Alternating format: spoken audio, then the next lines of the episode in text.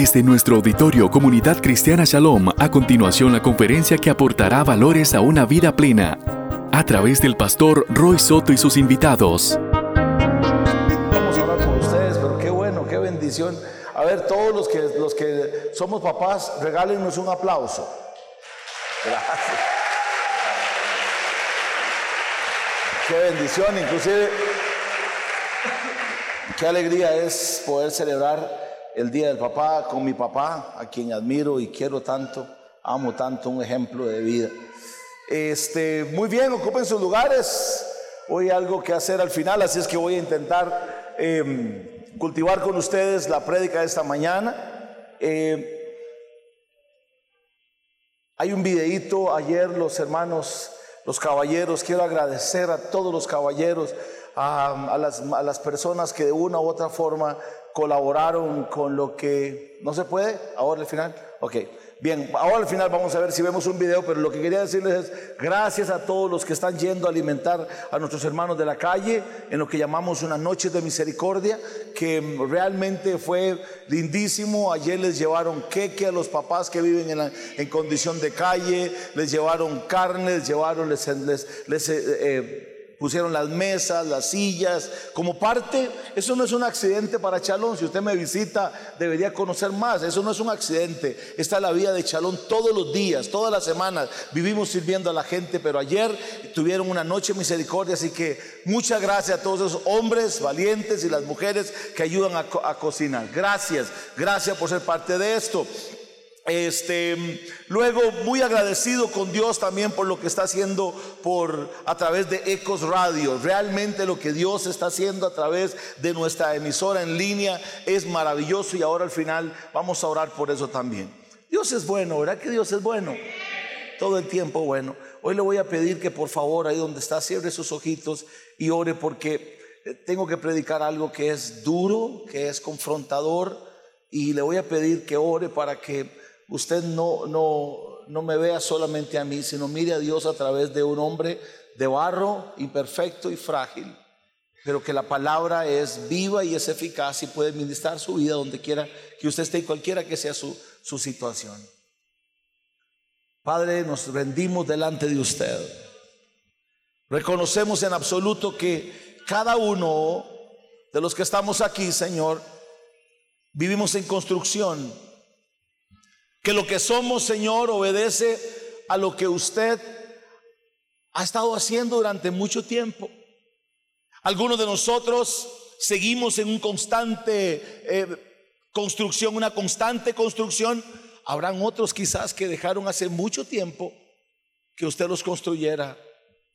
Hoy te pido en el nombre de Jesús que a través de lo que has puesto en mi corazón, esta palabra exhortativa, cada uno y cada una reconozcamos dónde estamos hoy contigo, cómo está nuestra relación, si estamos viviendo bajo el amparo de tu, de tu presencia, si estamos viviendo bajo el amparo de tu socorro, si estamos viviendo, viviendo bajo la luz y la lámpara de tu palabra, o te hemos abandonado. En el nombre de Jesús, que todo este escenario, este auditorio se llene de tu presencia como ha estado hasta aquí, Señor y que cada uno, Señor, pueda abrir su corazón a ti y a tu palabra en el nombre de Cristo Jesús, Señor y Salvador nuestro. Amén. Amén. Váyase por favor inmediatamente a Jeremías capítulo 2. Quiero que por favor lo tenga en su celular abierto, lo tenga en su iPad, lo tenga en su Biblia, donde quiera. Hoy voy a predicar, a diferencia de muchos de mis sermones, voy a hacer una prédica textual, así es que vamos a ir texto por texto, texto por texto, a ver hasta donde Dios nos permite, hasta donde Dios nos permite llegar.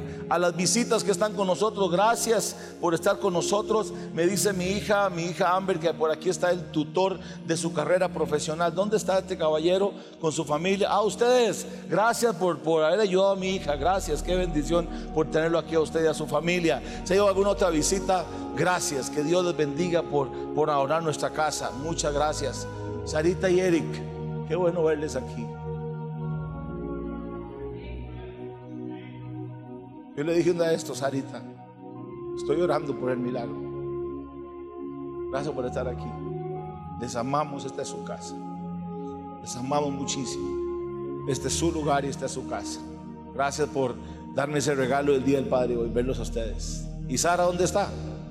Ya está allá, haciendo loco allá. Bueno, qué bendición. Cuando la gente es de una casa, es de una casa. Jeremías capítulo 2, vamos a irnos y he titulado esta prédica Las consecuencias de haber dejado al Señor. Las consecuencias de haber dejado el Señor.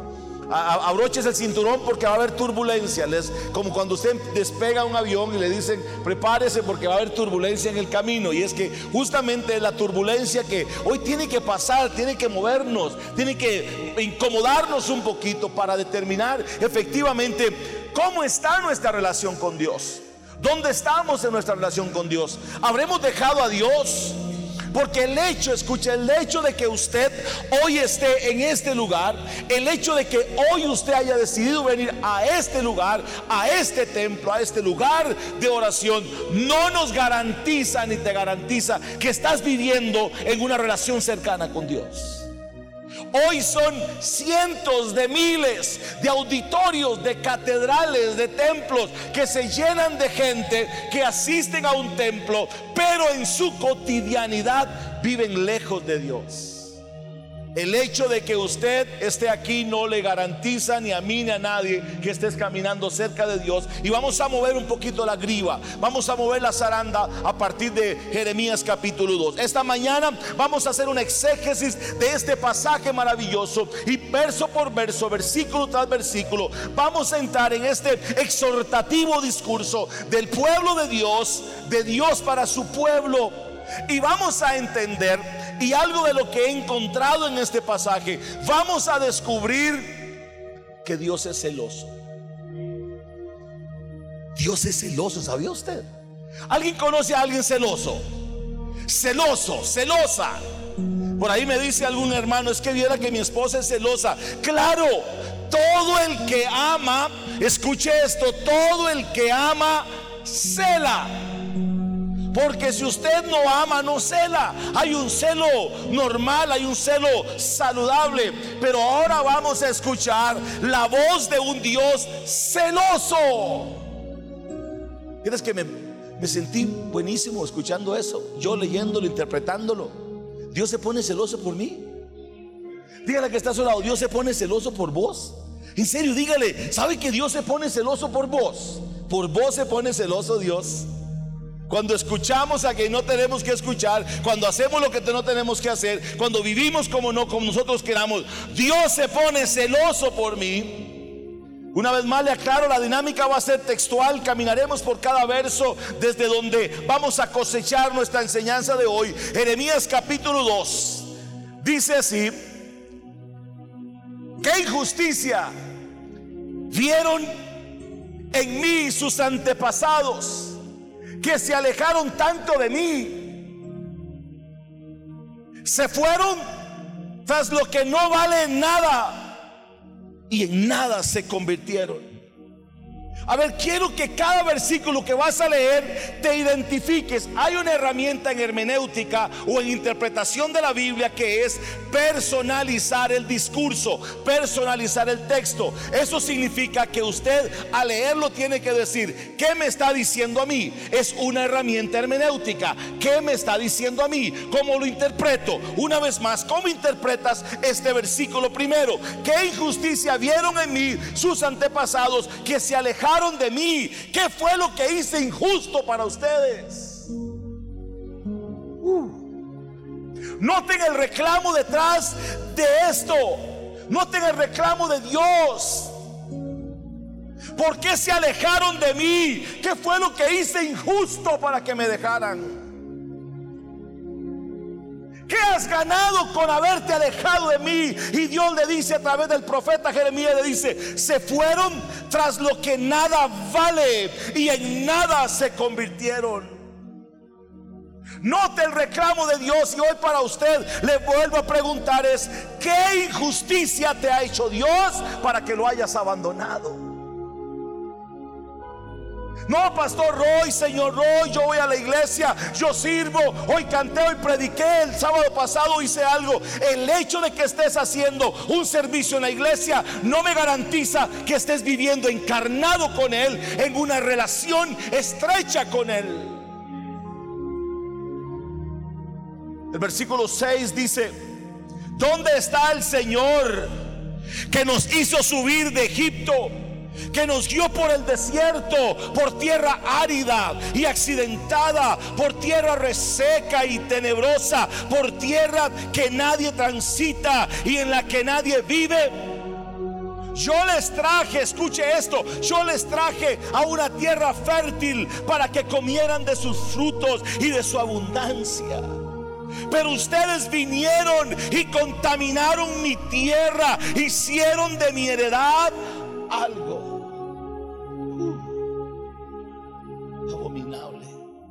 que tiene oídos, ábralos en el nombre de Jesús. Escuche, escuche.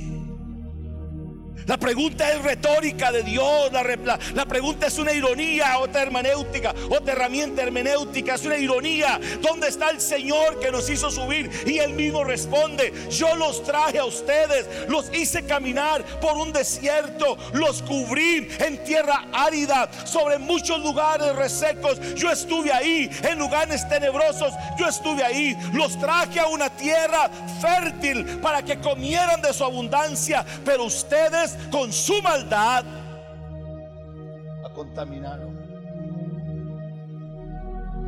Dios le, recuerda el peregrinaje del desierto, la liberación de Egipto, como para que hicieran memoria de su pasado y le señala en la tierra en la que hoy viven, tierra fértil, pero la propia pecaminosidad de ellos no se había quedado en Egipto, se mudó con ellos. Y cuando se mudó con ellos, terminó contaminando lo que en un momento se les heredó de manera santa. Si algo hace el pecado es, y cualquiera persona, cualquier persona que camina en pecado es, que contamina todo lo que toca.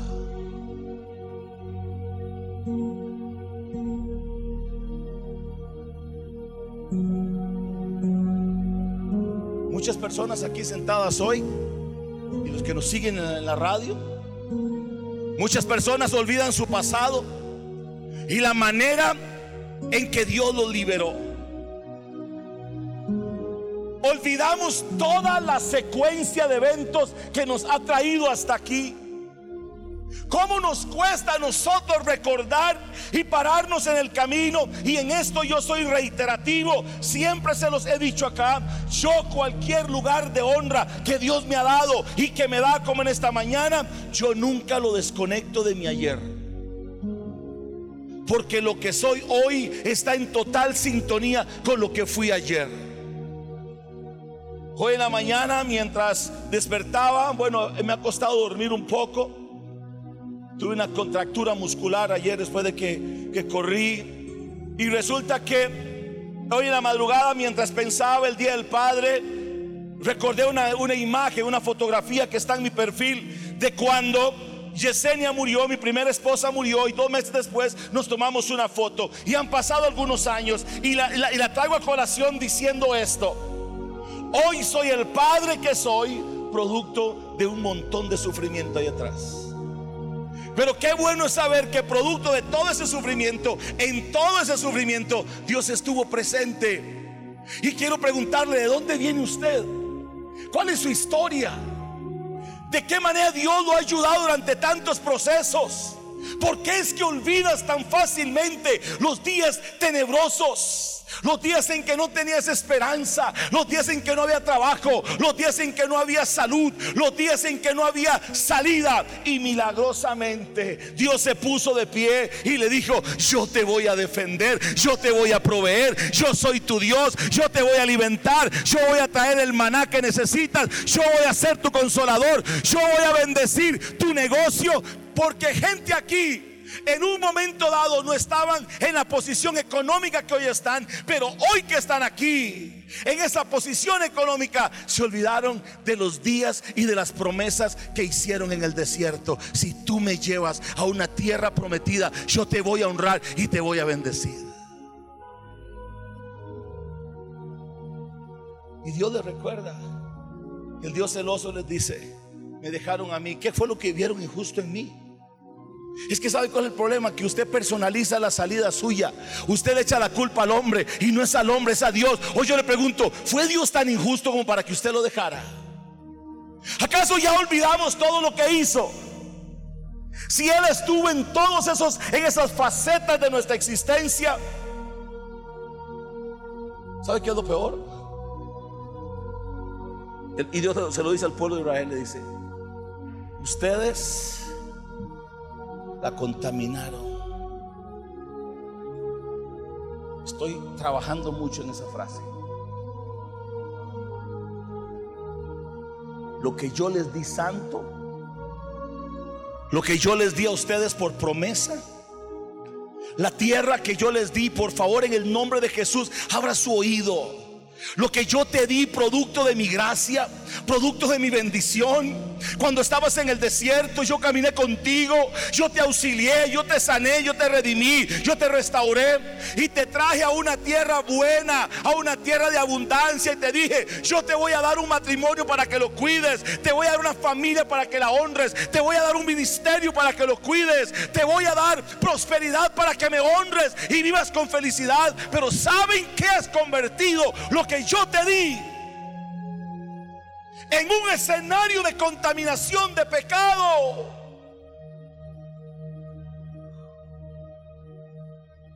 Dios, ¿saben que has convertido lo que yo te di? En una, lo has contaminado. Pero ustedes, versículo 7, pero ustedes vinieron y contaminaron. Escucha esa frase, mi tierra contaminaron lo que era mío, hicieron de mi heredad algo que yo abomino.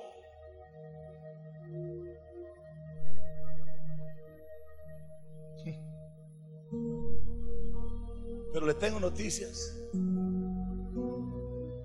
El rey va a poner orden sobre lo que es suyo y va a santificar lo que un día nos dio santo y va a correr a los dioses paganos y va a sacar la abominación y el río de su gloria va a mover la basura como cuando empiezan las primeras lluvias a caer y usted ve cómo sale basura de todo lado. Así el río de Dios va a empezar a correr sobre tu vida sobre lo que no está bien porque él va a volver a coronarse rey y señor de lo que nos dio por santidad. Y usted tiene que saber en qué has convertido lo que Dios te dio.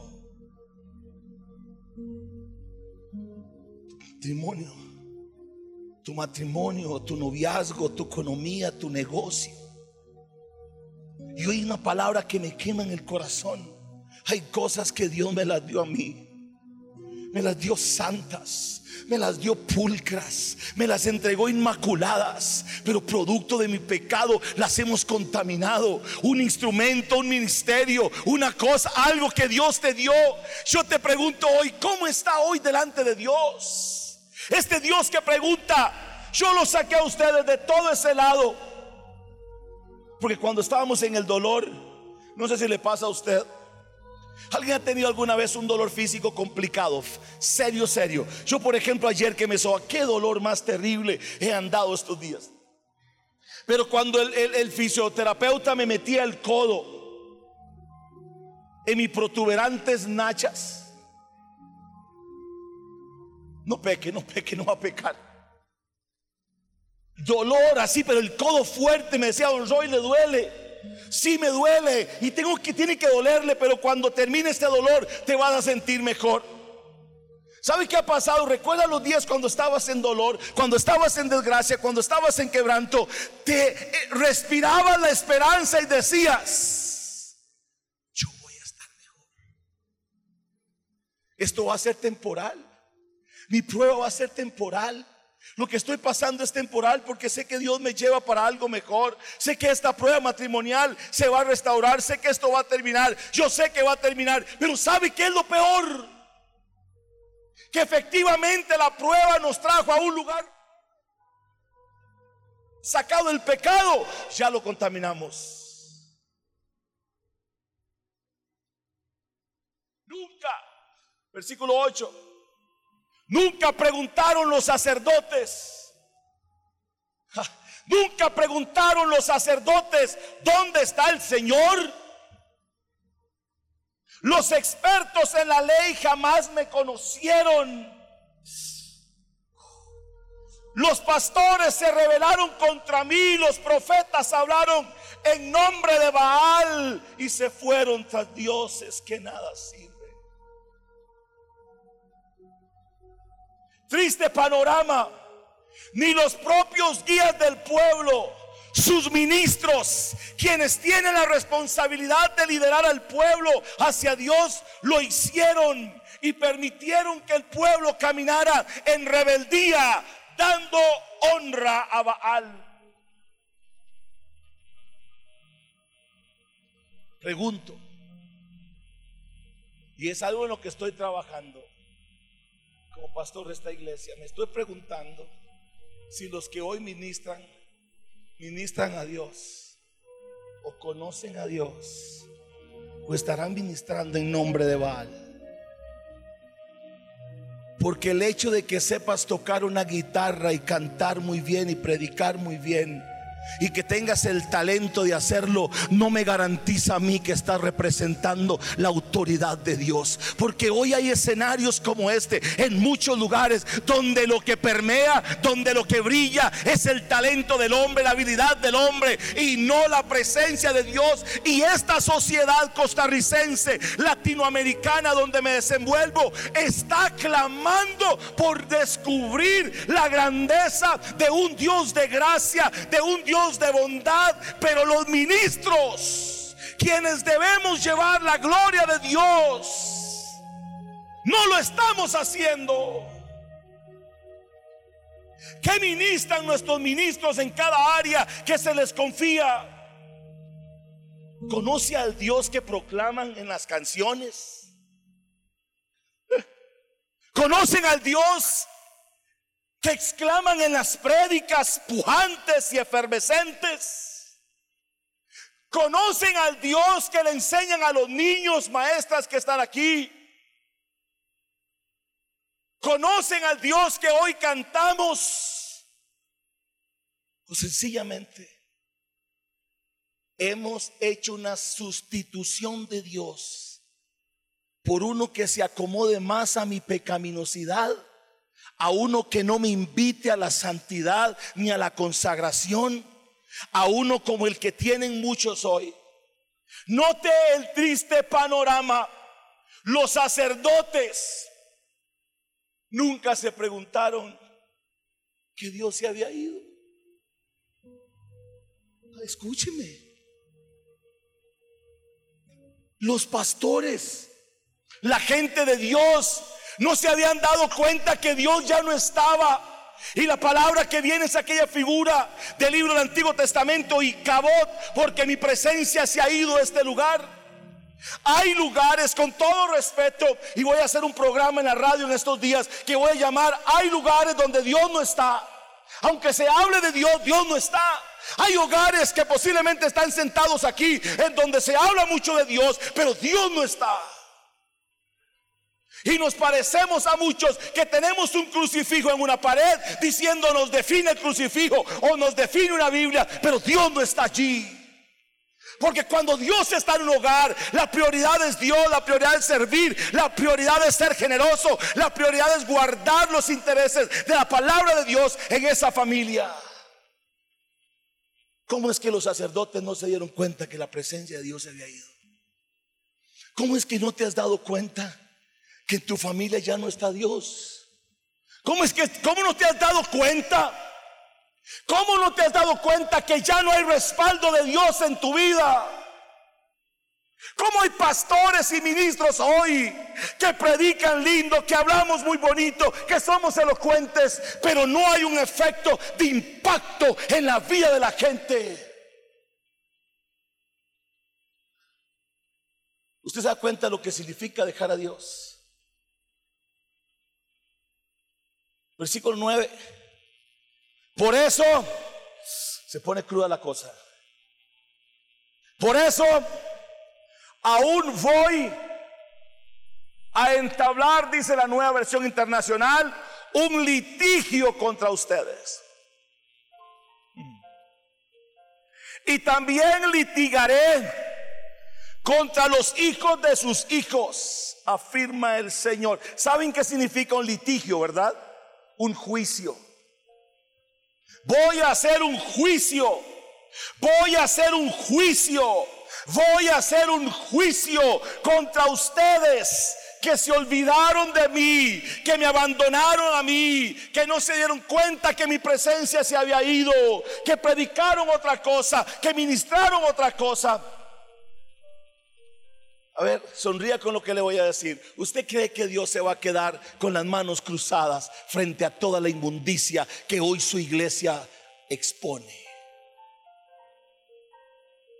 Una conferencia de pastores que me invitan, dije esta frase y molesté a mucha gente. Dije, dejemos de preocuparnos, déjense de preocupar por, dejemos de preocuparnos por mandar gente a las naciones y capacitar gente para ser misioneros. La iglesia hoy se convirtió en un campo de misión que tiene que volver a ser evangelizada. Porque la iglesia de hoy no conoce a Jesús no conoce al Cristo. Los que ministran hoy no conocen al Dios de la santidad. No, no, no me juzgue de legalista porque no soy así. Pero hoy la gente no conoce al Dios de santidad que le dice a usted, no te atrevas, no te atrevas a poner un lugar en ese lugar cuando vives una doble moral. No te atrevas a tocar un micrófono, no te atrevas a tocar lo que es santo porque vives en deshonestidad. Amén. Está turbulento el vuelo, está turbulento. Si algo está por pasar pronto y que retiñen estas palabras como una profecía, si algo está por pasar pronto es que nos vamos a enfrentar a un litigio, a un juicio con Dios. ¿Acaso nuestro pecado deliberado quedará impune. ¿Será posible pretender que su gracia nos siga abrazando en tiempos de libertinaje? Y como me dijo un colega, les, a Dios le sirve más ocultar mi pecado de 20 años que sacarme a la luz, porque si saca la luz, si me saca la luz, son cientos que se perderían. No le da miedo lo que acaba de escuchar. No le da miedo. Escúcheme, ¿usted cree que Dios va a seguir financiando tu pecado? ¿Usted cree que Dios va a seguir tolerando tu inmundicia? ¿Usted cree que Dios va a seguir tolerando las dobles morales de pastores, de líderes, de ministros de música? ¿Usted cree que Dios va a seguir tolerando esa inmundicia? Señores, va a haber un juicio y no es con el pastor, no es con el músico, es con Dios. Y más te vale que llegues a ese juicio justificado con el abogado correcto, porque si hay inmundicia en tu vida, no lograrás pasarlo. Jamás. Dios le declara al pueblo de Israel su juicio y como es siempre, será una sorpresa. Pero el juicio viene porque Él no va a tolerar más, tolerar más en lo que nos hemos convertido. Viene el juicio. Señor, amado mío, amigo perfecto, limpia tu casa, Señor. Limpia tu casa. Saca la inmundicia a nuestro corazón. Todo lo que hemos contaminado, límpialo. Lo que un día nos diste santo, que lo hemos echado a perder, límpialo.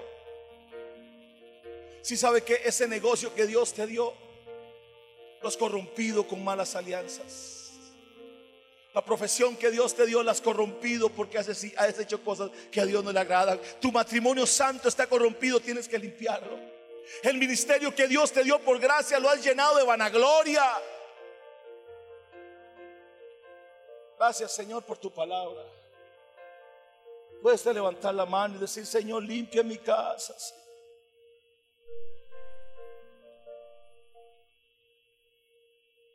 Versículo 10, crucen a las costas de Chipre y miren. Y envíen mensajeros a Cedar, Cedar e infórmense bien, dice el Señor. Fíjense en si ha sucedido algo semejante.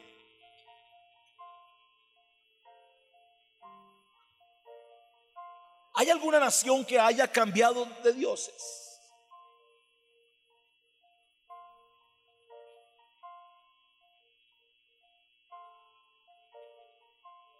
¿Hay alguna nación? Miren a las naciones.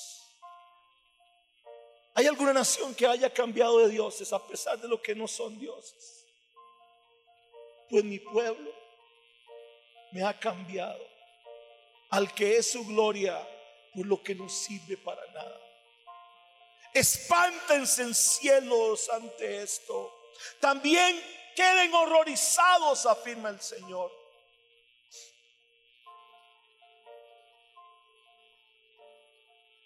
qué cambiaste a Dios? Y hoy yo hago, usando este mismo concepto, este verso, le hago la interpretación. Miren a los que defienden y con, todo respeto, aunque esto está quedando grabado, quiero ser saludable en esto, pero miren a los que defienden la ideología de género, la, van a cambiar. A ver, me equivoco, la van a cambiar. No estoy diciendo si estoy a favor o en contra, pero la van a cambiar. Este mes se celebra el, mes del orgullo gay. Van a cambiar. ¿Verdad que no van a cambiar por nada? Y se lanzan a las calles con su orgullo a hacer lo que piensan que está correcto. Bueno, está bien, ya ellos. Vea usted, los satanistas cambian. Vea usted la cantidad de gente que no cambian a su Dios, a su Dios. No lo cambian como porque usted lo cambia. Hoy un Dios que más de uno tiene, por eso es que inventaron un Dios. ¿Por qué? Porque el domingo, el día domingo tengo que congregarme. Ay, pero si mi chiquito tiene que hacer esto. Ay, si la fiesta la otra. Todos encontraron un Dios que se acomode a la agenda de su propia miseria espiritual. Porque cuando vienen días malos, cuando vienen las pruebas, yo lo he vivido con ustedes cuando vienen las pruebas y viene el quebranto y viene la lucha, no nos queremos perder ayunos, no nos queremos perder oración, vivimos ayunando, vivimos orando, pero ahora que está bien, ahora que la billetera tiene recursos, ahora que puedo, sí que el culto, voy a ir al culto cuando la agenda me lo permita. ¿Por qué cambiaste a Dios? Fue tan injusto con vos. Escúcheme, fue tan injusto Dios para que lo cambiaras por otro Dios. Tan mal te pagó. Bueno, que pastor, la iglesia Chalón me cae mal, usted me cae gordo, bueno, no puedo perder más peso, me cae mal. Bueno, si es que esta iglesia no le edifica y necesitas un lugar para crecer saludablemente, permítame orar por usted y busque un lugar donde seas un cristiano verdadero.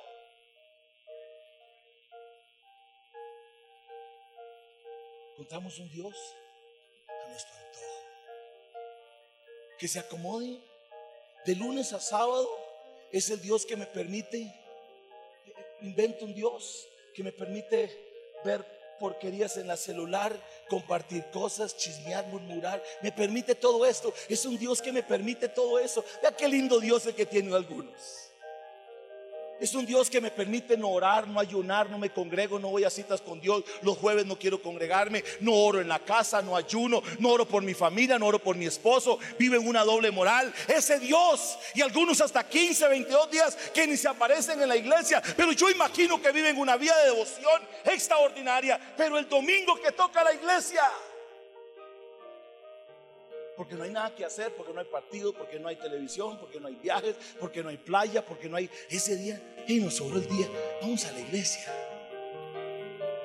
Voy a decir algo que dije en un escenario, pastores, que Dios nos guarde, que no empiece una persecución en este país, en donde lugares de reunión extraordinarios como este no sean vedados y tengamos que reunirnos clandestinamente en cafetales y en otros lugares. al igual que lo digo con mucha pena, señor tutor de la universidad, a veces me avergüenza tener hijos tan mal agradecidos que porque tienen de todo siguen exigiendo. Al igual ustedes y yo tenemos de todo y seguimos exigiendo que no me dicen, que no me aman. ¿Cuándo vas a madurar?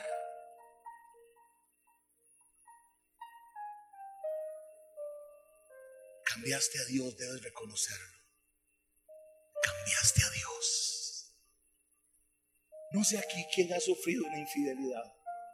Y no quisiera tocar una área sensible, solamente la traigo a colación como referencia. Quien ha sufrido una infidelidad, el desgarro, el dolor. Una chiquilla me dio vuelta hace muchos años siendo un adolescente. ¿De qué se ríe Lorena? La cara mía. Es que me dolió la ingrata esa en medio vuelta. Nos quedamos de ver en un baile de la, de la finca. Y yo iba con un pantalón verde, bonjour. ¿No es verdad? Verde bonjour. Porque me iba a ver con ella en el, en el baile de la finca la fiesta, como yo era jefe, entonces tenía todo arreglado. Y me dio vuelta la engaño. Yo me quedaba viendo cómo la besaba y la abrazaba. Y yo decía, desgraciado ese que le dio, que no le dio. O sea, puse el ejemplo, pero sabe. Hay un Dios parado en la esquina de tu vida, diciéndote, ¿por qué me das vuelta? ¿Por qué no te congregas como yo quiero? ¿Por qué no sirves como yo quiero? ¿Por qué te ensucias con la sexualidad? ¿Por qué te ensucias con el chisme? ¿Por qué te ensucias con la murmuración? ¿Por qué te ensucias?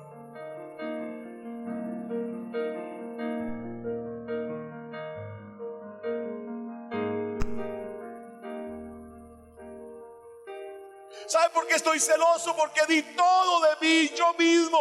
Yo mismo me vacié, dice el original griego. Yo me vacié por ti. Entregué todo por ti para que me ames voluntariamente.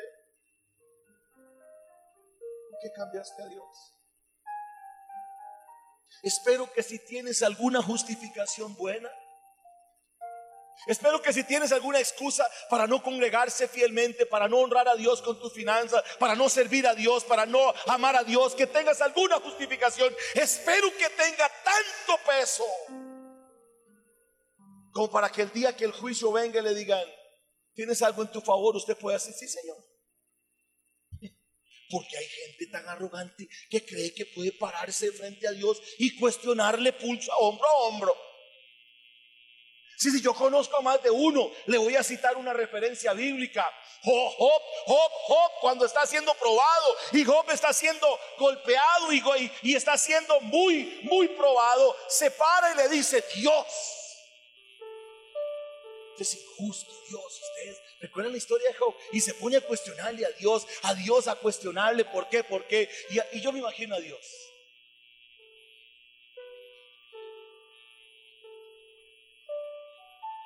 Terminó. Siga sacando todas las excusas que tiene por no haberme sido honrado y fiel. Sí, siga, siga, siga sacándolas.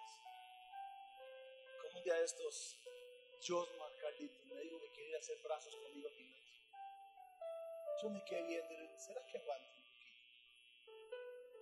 Y Dios diciendo, ¿usted qué me va a aguantar? Y le dice Dios, ahora sí, ya usted habló. Ahora sí, amárrese los pantalones, ciñase el lomo que yo voy a preguntar y usted me va a responder. Que no se congrega, usted que vive allí, que dejó de servir, que no quiere honrar a Dios con todo lo que Dios quiere honrar, Dios le va a decir, muy bien, yo acepto todo en tu litigio, defiéndete, ahora sí, ya terminó de argumentar, ahora voy yo. Y le dice a Job, ¿dónde estabas tú? Cuando yo hice las constelaciones, ¿dónde estabas tú? Cuando yo le dije al mar, quédate aquí, de aquí no pasa. Al final Job termina diciendo al buen Fray Janes, qué marcada. ¿En qué horas me puse a abrir la boca? Y hoy Dios le dice, a ver, ya te defendiste, ¿por qué no has hecho lo que tienes que hacer? ¿Acaso te olvidas de dónde te traje? ¿Acaso te olvidas todo lo que he hecho por vos? ¿Por qué me han cambiado? ¿Por qué me han cambiado? Versículo 13. Mi pueblo sigue, perdón, voy a leer algo más. Versículo 11. ¿Hay alguna nación que haya cambiado los dioses? Repito, para mí, para mí, mi pueblo me ha cambiado por cosas que no sirven para nada.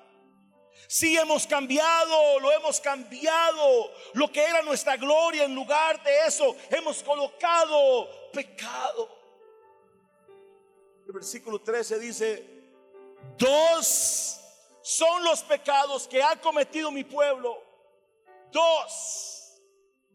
Me han abandonado a mí, fuente de agua viva, y han cavado sus propias cisternas, cisternas rotas que no retienen agua.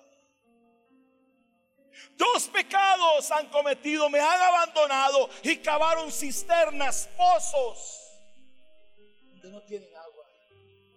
El abandonar a Dios les propició buscar cómo saciar su sed. Pero lo interesante es que su arrogancia, su altivez de hacer sentir que no necesitan a Dios, sus pozos retenían poca agua y volvían a quedar insatisfechos. ¿Sabe cuál es el pecado medular? Y la Biblia lo dice claramente que antes de la caída del hombre viene la soberbia. que nos pasa a muchos? Que todavía seguimos pensando que podemos jugarla sin Dios. Yo me la juego. Es como cuando Satanás empieza a tentar a alguien con el pecado. Vea lo que pasa. Son, son excusas, ¿no? Formas. una vez no hace mal. ¿Le ha dicho usted eso o no? Una vez. ¿quién se va a dar cuenta? Tercera, después pide perdón. Con esa mentira hoy Satanás tiene a mucha gente envuelta en iniquidad, en inmundicia, sin poder experimentar una vida de transformación y una vida de cambio. ¿Está seguro que puede sin Dios? ¿Habrá aquí algún Pedro que dice, Señor, si todos te dejan, yo no, Señor, yo me quedo con vos? Yo le tengo miedo a eso. Antes la creía más cuando estaba con un pastor más novato. Yo me quedo con usted, pastor, y verá que hoy busco y se fueron. Hay muchos que dijeron, igual que Pedro, Señor, yo no te voy a fallar. Mire, pastor, hoy estás predicando muy duro, pero eso le cae al hermano, no me cae a mí, porque yo, Señor, pastor, si usted supiera que la razón por la que no tengo alas es por falta de calcio, pero camino en una santidad exagerada. Casi que Dios está obligado a usarme por lo santo que soy. ¿Sabe qué le dijo Dios? ¿Sabe qué le dijo Jesús a Pedro? Pedro, si usted se quiere ir, váyase también. Y Pedro reconoce la incapacidad que tiene y dice, Señor, ¿a quién iré si solo tú tienes palabras de vida eterna? Yo no me puedo ir, no yo me tengo que quedar. Quienes lo han abandonado viven en su altivez momentánea. Digo momentánea porque llega un momento en el que el orgullo no es permanente. Ese qué, lindo es la vida de familia, ¿no? Porque a veces uno, tiene hijos que, de que quieren, ¿verdad? Como, jugar de vivo. Usted no, no tiene un hijo usted así. ¿Verdad? Como que creen que ya se la saben todo. Y el Axel piensa que como es medio bueno para jugar bola, ya puede humillar al viejito que apenas que toca la pelota. Y empiezan a jugar así y uno dice, ¿sabe qué digo? yo antes entraba en la discusión, ¿sabe qué? No, no, no, pero un día dije, tranquilo. La vida le va a enseñar. Y ese copetito que hoy anda levantado, algunas circunstancias se lo va a cortar. Y he visto casi a los tres hijos llegar a la cama a buscarme, papi, perdón, tenía razón tu arrogancia no te va a durar para mucho tiempo. tu necedad no se va a financiar a largo plazo. La forma en la que estás rechazando vivir en santidad y en obediencia no va a durar muchísimo. Va a haber una circunstancia que se va a presentar. Algo va a pasar, las cosas pueden salir a la luz, algo va a suceder. Y ahí es donde todo lo que hoy evidencias como diciendo, ¿sabe qué? Yo soy el Superman, yo soy la supermujer que no necesito. Se van a encontrar tumbados en el camino, pidiendo misericordia y pidiendo gracia, porque eso le sucede a los que caminan en arrogancia. Versículo 14. ¿Acaso es Israel un esclavo? Nació en esclavitud ¿Por qué nos saquean? ¿Y sabe qué sucedía? El pueblo sembraba, el pueblo cultivaba y venían la gente, los enemigos, y le robaban a Dios, le robaban al pueblo todo. El abandonar a Dios, su presencia nos hace esclavos. Tu herencia es ser libre. No naciste para vivir la experiencia de las cadenas. Aquí amén. El abandonar a Dios, su presencia nos hace esclavos. Tu herencia es ser libre. No naciste para vivir la experiencia de las cadenas. En Cristo tú eres libre. Tu esclavitud permiten que otros te saquen. Porque no tienen la capacidad de defenderte.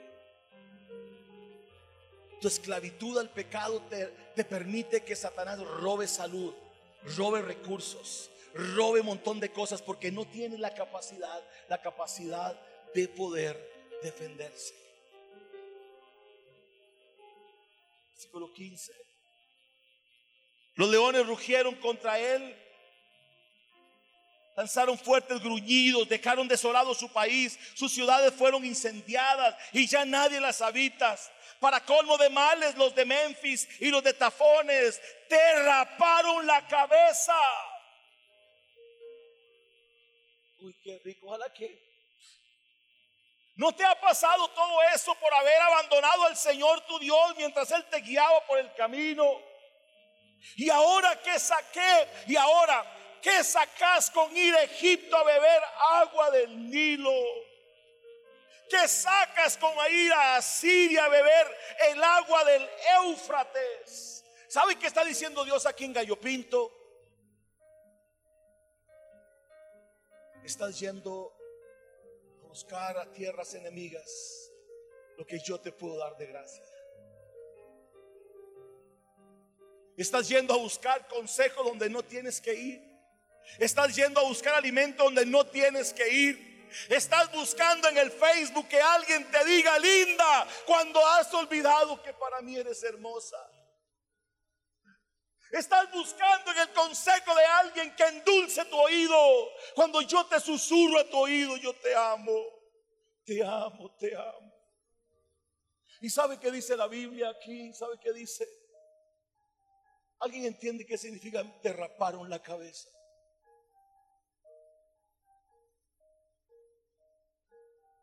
Hay muchos cocolizos en esta mañana. Algunos ya por, por casting. Era pueblo escogido y solamente a los esclavos se les rapaba la cabeza. Ustedes, el pueblo santo, mi pueblo santo, el pueblo que yo escogí, el pueblo que yo llamé a santidad, el pueblo que yo empoderé, al pueblo que yo le di una tierra de que fluía leche y miel, al pueblo que yo llamé, ese pueblo que se distinguía entre las naciones, ese pueblo que donde quiera que lo miraban sabían, ese es el pueblo de Dios, a ese pueblo le, raparon la cabeza y ¿sabe qué hacen ahora? Andan pidiendo limosnas de agua en tierras enemigas porque me dejaron a mí que soy su fuente de agua. te raparon la cabeza. Eres libre. Van a Egipto por agua y a Siria por agua. Muchos siguen visitando Egipto para que les quite el dolor. Muchos visitan Egipto para que les quite la angustia. Buscan el consejo en enemigos de la cruz. todo por haber abandonado el Señor. Quiero hacer una síntesis aquí. ¿Dónde estás hoy? ¿Dónde estás hoy? ¿Cómo está tu relación con el Señor? ¿Lo has abandonado? ¿Lo has cambiado? ¿Estás argumentando, Dios, fuiste injusto conmigo? ¿Tienes acaso hoy en tus manos alguna prueba contundente para levantarte en contra de tu Señor y decir, sí, por estas razones yo te abandoné? ¿Estás esclavo? ¿Estás ministrando a Dios? Usted que está ministrando, ministra usted a Dios. Voy a decir algo que va a sonar muy legalista. No lo voy a decir.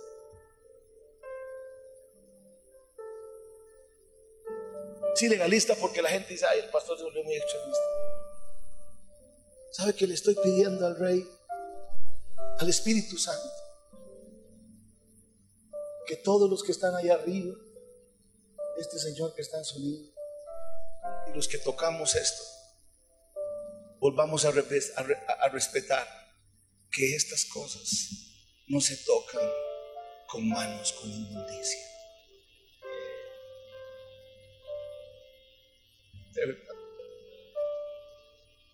Después de haber con tu dedo mover todas las páginas de pornografía y mandar mensajes que al Señor le gustaban, ¿cómo vas a tocar esto?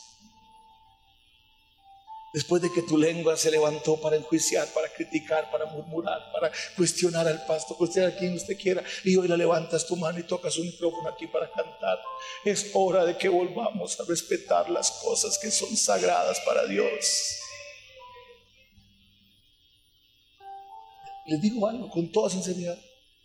Y si hoy llega mi día, mi último día en Chalón, porque yo no soy digno para hacer esto, aquí está mi, aquí está mi, aquí está mi llamado, aquí está mi responsabilidad. Yo no quiero ser causal de que la gloria de Dios se vaya de un lugar, porque quiero financiar mi inmundicia y mi pecado. Si yo no lo quiero hacer, ¿y usted? Pero algo va a pasar en estos días el remanente fiel, el remanente fiel. Va a haber una visitación extraordinaria del Espíritu Santo. Y esta iglesia en particular empieza y arranca una temporada de santidad y de consagración. Allí seamos dos o tres los que quedemos. Pero ¿sabe qué pasa cuando se sana la cosa? Se levantan renuevos y Dios trae gente nueva y dice, aquí está mi obra, no se va a detener por aquel que quiso predicar, por aquel que quiso vivir en inmundicia. Mi gloria no se va a detener, yo voy a santificar todas las cosas. Hoy es una mañana para decirle, Señor, te hemos abandonado. Te hemos cambiado y reconocer que Dios está celoso. ¿Qué cosa más rica la, la, connotación del término que dije, que una reconciliación con el que usted ama. ¿Cierto, Félix? Qué rico una reconciliación, ¿no? Cuando usted se ama. ¿Sabe qué quiere Dios? Escúcheme. Si humanamente a nivel filial una reconciliación es buena, ahora piense lo que puede pasar. Tu Dios te está esperando en tu recámara. Escúcheme, Dios te está esperando en su recámara. Quiere entrar en amores contigo. Quiere decirte, ¿sabe qué? Aunque me has cambiado muchas veces, aunque te fuiste en pos de otros dioses, hoy yo te digo, te estaba esperando en mi cuarto, en mi recámara, para entrar en amores contigo, perdonar tus pecados y que volvamos a vivir una intimidad que transforme a otros. una conferencia más tomada desde el auditorio principal de la comunidad cristiana Shalom, del pastor Roy Soto y sus invitados.